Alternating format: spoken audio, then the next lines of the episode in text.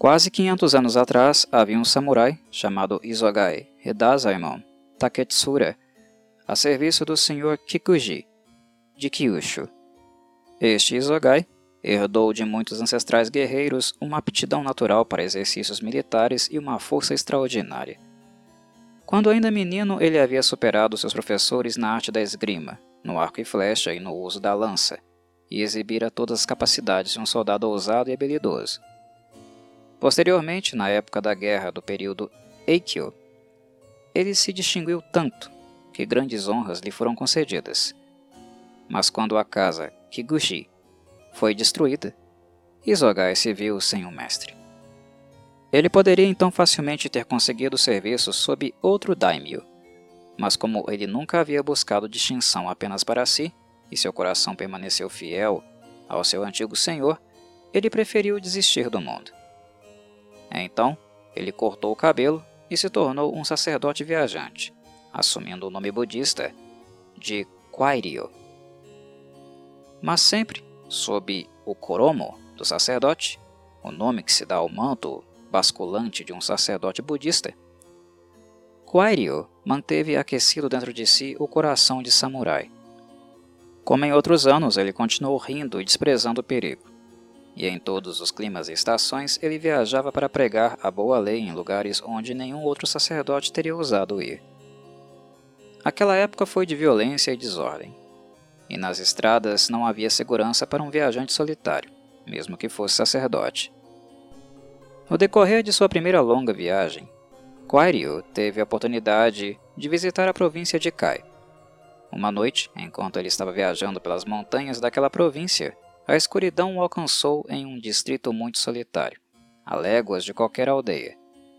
Então, ele se resignou a passar a noite sob as estrelas. E tendo encontrado um local gramado adequado, à beira da estrada, ele deitou-se ali e preparou-se para dormir. Ele deu boas-vindas ao desconforto, e mesmo uma rocha nua era para ele uma boa cama, quando nada melhor poderia ser encontrado. E a raiz de um pinheiro se tornava um excelente travesseiro. Seu corpo era de ferro, ele nunca se preocupou com orvalho, chuva, geada ou neve. Mal tinha se deitado, um homem apareceu pela estrada, carregando um machado e lenha cortada. O lenhador parou ao ver Quairio deitado, e após um momento de silenciosa observação, disse-lhe em tom de grande surpresa. Que tipo de homem você pode ser, meu bom senhor, que se atreve a deitar sozinho em um lugar como este? Há assombrações por aqui muitas delas. Você não tem medo de coisas peludas? Meu amigo, respondeu alegremente Quairio. Sou apenas um sacerdote errante, um convidado da nuvem e água, como as pessoas chamam, um suino ryokaku. E eu não tenho o menor medo de coisas peludas. Se você quer dizer raposas, goblins, texugos, duendes ou quaisquer criaturas desse tipo. Quanto aos lugares solitários, eu gosto deles. Eles são adequados para meditação. Estou acostumado a dormir ao ar livre e aprendi a nunca ficar ansioso com a minha vida. Você deve ser realmente um homem corajoso, senhor sacerdote. Respondeu o camponês. Para deitar aqui. Este lugar tem um nome ruim. Um nome muito ruim. Mas como diz o provérbio, Kunshi Ayayuki ni Shikayorasu. O homem superior não se expõe desnecessariamente ao perigo. E devo assegurar-lhe, Senhor, que é muito perigoso dormir aqui. Portanto, embora minha casa seja apenas uma cabana de palha miserável, deixe-me implorar que venha comigo de uma vez. No que diz respeito à comida, não tenho nada a oferecer a você mas há pelo menos um teto, e você pode dormir debaixo dele sem risco. Ele falou sinceramente, e Quario, gostando do tom gentil do homem, aceitou a modesta oferta. O lenhador o guiou por um caminho estreito que subia a estrada principal através da floresta montanhosa. Era um caminho acidentado e perigoso, às vezes contornando precipícios às vezes oferecendo nada além de uma rede de raízes escorregadias para o pé se apoiar, às vezes serpenteando sobre ou entre massas de rocha denteada. Mas por fim, Coário se viu em um espaço aberto no topo de uma colina, com a lua cheia brilhando no alto, e ele viu diante de si uma pequena cabana de palha, alegremente iluminada por dentro. O lenhador o conduziu a um galpão nos fundos da casa, para onde a água era conduzida, por meio de bambus, de algum riacho vizinho. E os dois homens lavaram os pés.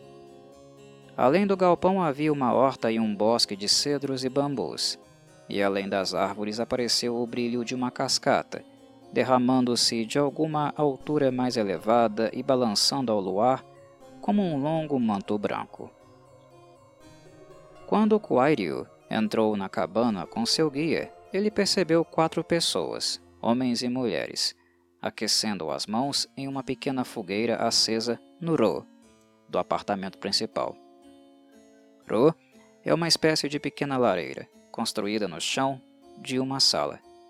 O Ro é geralmente uma cavidade quadrada e rasa, forrada com metal e preenchida com cinzas, onde o carvão é aceso. Eles se curvaram ao sacerdote e o saudaram da maneira mais respeitosa. Quairio se perguntava como pessoas tão pobres e morando em tal solidão estavam cientes das formas educadas de saudação. São boas pessoas, pensou consigo mesmo.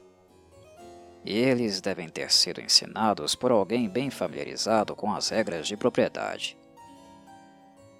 Em seguida, voltando-se para o anfitrião, o Arude, ou dono da casa, como os outros o chamavam, Quario disse: Pela gentileza de sua fala e pelas boas-vindas muito educadas que recebi em sua casa, imagino que você nem sempre foi um lenhador.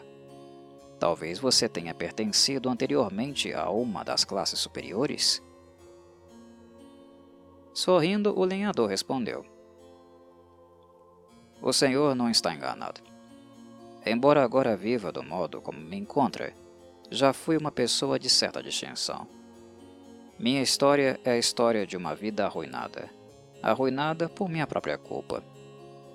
Eu estive a serviço de um daimyo e minha posição nesse serviço não era desprezível. Mas eu amava muito as mulheres e o vinho, e sob a influência da paixão agi perversamente. Meu egoísmo trouxe a ruína de nossa casa e causou a morte de muitas pessoas. A retribuição me seguiu, e por muito tempo permaneci um fugitivo na terra. Agora, muitas vezes oro para que eu possa fazer alguma expiação pelo mal que fiz e para restabelecer o lar ancestral. Mas temo que nunca encontrarei maneira de fazê-lo. No entanto, tento superar o karma de meus erros pelo arrependimento sincero e ajudando tanto quanto posso aqueles que são desafortunados. Coário ficou satisfeito com este anúncio de boa resolução, e ele disse ao Arude: Meu amigo, tive a oportunidade de observar que os homens propensos à loucura em sua juventude podem em anos posteriores tornar-se muito zelosos em viver corretamente. Nos sutras sagrados está escrito que os mais propensos em causar o mal podem, pelo poder da boa resolução, se tornar os mais fortes para fazer o que é certo.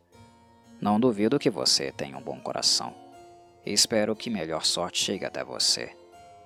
Esta noite recitarei os sutras para o seu bem e orar para que você possa obter a força para superar o karma de quaisquer erros do passado. Com essas garantias, Quairo desejou boa noite ao Aruji, e seu anfitrião o conduziu a um quarto lateral muito pequeno, onde uma cama havia sido arrumada.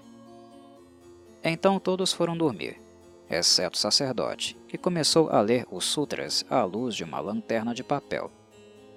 Até tarde continuou a ler e a rezar. Depois, abriu uma janela do seu quartinho para dar uma olhada na paisagem antes de se deitar. A noite estava linda. Não havia nuvem no céu, não havia vento, e o forte luar lançava nítidas sombras negras de folhagem e cintilava no orvalho do jardim.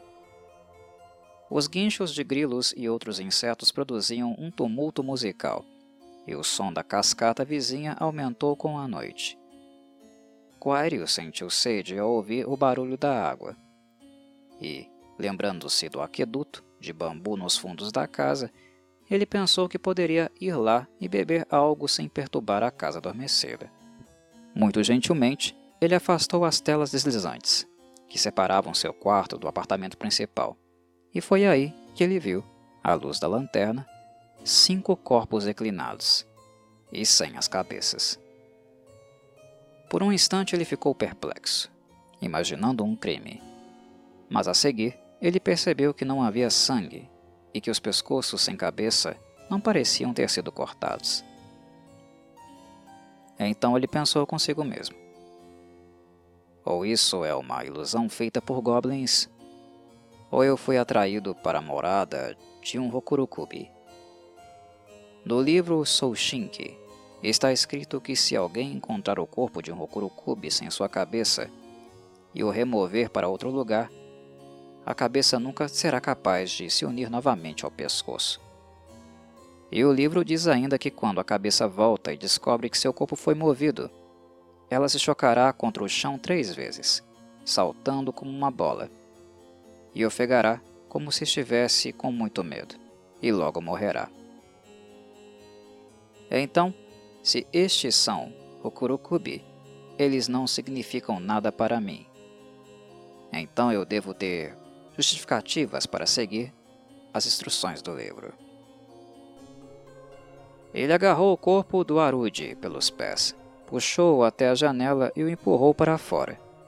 Em seguida, foi até a porta dos fundos, que encontrou trancada, e ele presumiu que as cabeças haviam saído pelo buraco da chaminé. Destrancando a porta suavemente, ele se dirigiu ao jardim e seguiu com toda a cautela possível até o bosque além dele. Ali ele ouviu vozes conversando e foi em sua direção, se movendo de sombra em sombra até que alcançou um bom esconderijo. Então, por trás de um tronco, ele avistou as cabeças, todas as cinco, voando e conversando enquanto esvoaçavam. Elas estavam comendo vermes e insetos que encontravam no chão ou entre as árvores. Logo que a cabeça do Arude parou de comer, ele disse: Ah, Aquele sacerdote viajante que veio esta noite. Que corpo gordo ele tem. Quando tivermos comido, nossos estômagos ficarão bem cheios. Fui tolo em falar com ele como eu fiz. Isto apenas o fez excitar sutras em nome de minha alma. Aproximar-se dele, enquanto ele estava recitando, seria difícil. Não podemos tocá-lo enquanto ele estiver orando. Mas como agora que está quase manhã, Talvez ele já tenha ido dormir. Um de vocês vá para casa e veja o que o sujeito está fazendo. Outra cabeça, a cabeça de uma jovem, imediatamente se levantou e voou para casa, levemente como um morcego. Depois de alguns minutos, ela voltou e gritou com voz rouca, em tom de grande alarme. Aquele sacerdote viajante não está em casa. Ele se foi. Mas isso não é o pior. Ele levou o corpo do nosso Arude e não sei onde ele o colocou. Com esse anúncio, a cabeça do Arude, claramente visível ao luar, assumiu um aspecto assustador. Seus olhos se abriram monstruosamente, seu cabelo se arrepiou eriçado e seus dentes rangeram. Então, um grito explodiu de seus lábios e, chorando lágrimas de raiva, exclamou: já que meu corpo foi movido, voltar não é possível. Então eu devo morrer. E tudo por causa da obra daquele sacerdote. Antes de morrer, vou encontrá-lo. Vou rasgá-lo. Vou devorá-lo. E lá está ele, atrás daquela árvore, se escondendo atrás daquela árvore. Vejam-no, o covarde gordo. No mesmo momento, a cabeça do Arude, seguida pelas outras quatro cabeças, saltou sobre Quairio. Mas o forte sacerdote já havia se armado arrancando uma árvore jovem, e com ela golpeou as cabeças quando vieram, afastando-as dele com golpes tremendos. Quatro delas fugiram, mas a cabeça do Arude, embora espancada repetidamente, continuou desesperadamente a atacar o sacerdote e, por fim, agarrou-o pela manga esquerda de seu manto. Quario, no entanto, agarrou rapidamente a cabeça pelo topete e bateu nela repetidamente. Ela não se soltou, mas deu um longo gemido e depois parou de lutar.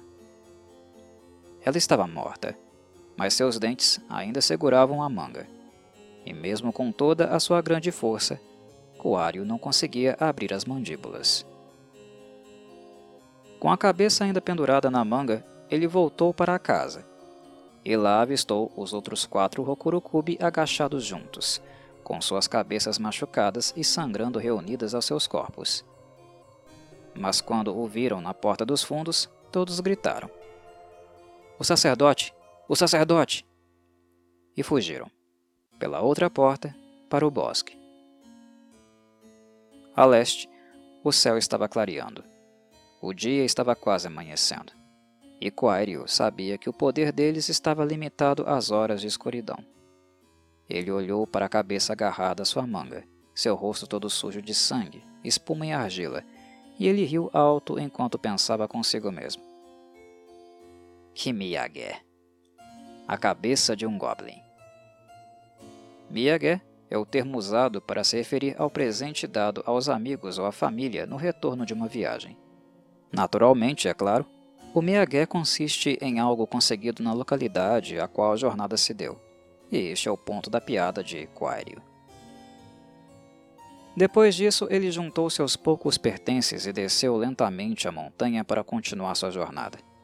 Ele seguiu viagem até chegar a Sua, em Shinano, e na rua principal de Sua, ele caminhou solenemente, com a cabeça pendurada em seu cotovelo. As mulheres desmaiaram, e as crianças gritaram e fugiram. E houve uma grande aglomeração e clamor até que o Torité, como era chamada a polícia daquela época, prendeu o sacerdote e o levou para a prisão. Pois eles supunham que a cabeça fosse a cabeça de um homem assassinado, que no momento de ser morto, agarrou a manga do assassino com os dentes.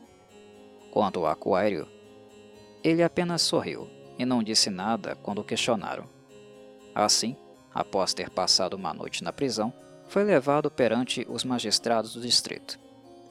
Em seguida, recebeu a ordem de explicar como ele, um sacerdote, fora encontrado com a cabeça de um homem presa à manga e por que ousara exibir, desavergonhadamente, seu crime aos olhos do povo. Coário riu longa e ruidosamente dessas perguntas. E então ele disse: Senhores, eu não prendi a cabeça na minha manga. Ela prendeu-se lá, muito contra minha vontade. E eu não cometi nenhum crime. Pois esta não é a cabeça de um homem, é a cabeça de um goblin. E, se eu causei a morte do goblin, não o fiz por nenhum derramamento de sangue, mas simplesmente tomando as precauções necessárias para garantir minha própria segurança. E ele começou a relatar toda a aventura explodindo em outra gargalhada ao contar sobre seu encontro com as cinco cabeças. Mas os magistrados não riram. Eles o consideraram um criminoso endurecido e sua história um insulto à inteligência deles. Portanto, sem mais questionamentos, eles decidiram ordenar sua execução imediata, todos eles, exceto um, um homem muito velho. Este oficial idoso não fizera nenhuma observação durante o julgamento mas depois de ouvir a opinião de seus colegas, levantou-se e disse: Examinemos primeiro a cabeça com atenção, pois isso, creio eu, ainda não foi feito. Se o padre falou a verdade, a própria cabeça deve testemunhar por ele. Traga a cabeça aqui. Então a cabeça, ainda segurando entre os dentes o coromo, que havia sido arrancado dos ombros de Quairio, foi colocada diante dos juízes. O velho deu voltas e mais voltas. Examinou cuidadosamente e descobriu, na nuca, vários caracteres vermelhos estranhos. Ele chamou a atenção de seus colegas para estes, e também lhes pediu que observassem que as bordas do pescoço, em lugar algum, pareciam ter sido cortadas por qualquer coisa. Pelo contrário, a linha de separação era suave como a linha em que uma folha que cai se desprende do caule. Então disse o velho: Tenho certeza de que o sacerdote não nos disse nada além da verdade. Esta é a cabeça de um Hokurokubi. No livro Nanhoi Butsushi está escrito que certos caracteres vermelhos sempre podem ser encontrados na nuca de um Hokurokubi real. E eles existem. Vocês podem ver por si mesmos que eles não foram pintados. Além disso, é bem sabido que esses goblins têm vivido nas montanhas da província de Kai desde os tempos muito antigos. Mas você, senhor, exclamou ele, voltando-se para Quairo. Que tipo de sacerdote robusto você é? Certamente você deu a prova de uma coragem que poucos sacerdotes possuem. E você tem ares de um soldado ao invés de um padre. Talvez você já tenha pertencido à classe dos samurais. Você adivinhou corretamente, senhor. Coairo disse. Antes de me tornar sacerdote, segui por muito tempo a profissão das armas e naquela época nunca temi homem ou demônio algum. Meu nome então era Isogai, rei Dazaimon, Taktsura, de Kyushu. Talvez haja algum entre vocês que se lembrem dele. Ao pronunciar o nome, um murmúrio de admiração encheu a sala do tribunal, pois muitos que estavam presentes se lembravam dele.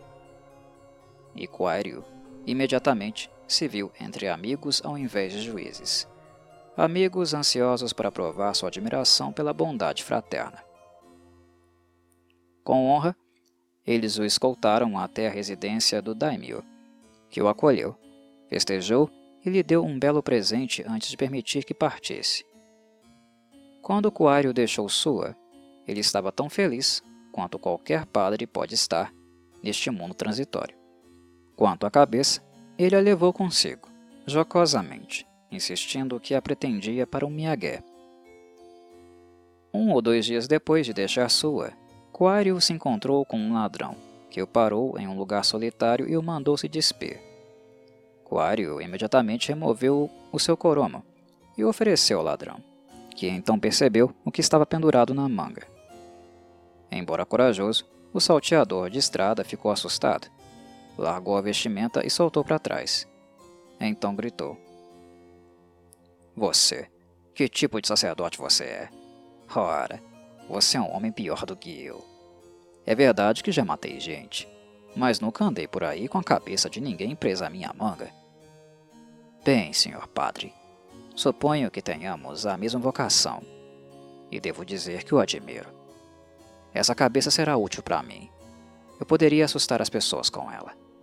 Você vai vendê-la? Você pode ficar com meu traje em troca do seu coromo. E também eu vou lhe dar cinco rio pela cabeça.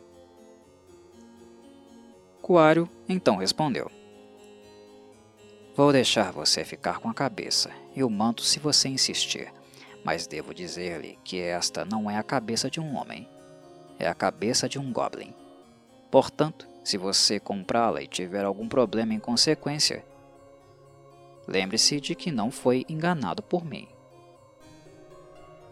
Que sacerdote legal você é! exclamou o ladrão. Você mata homens e brinca com isso.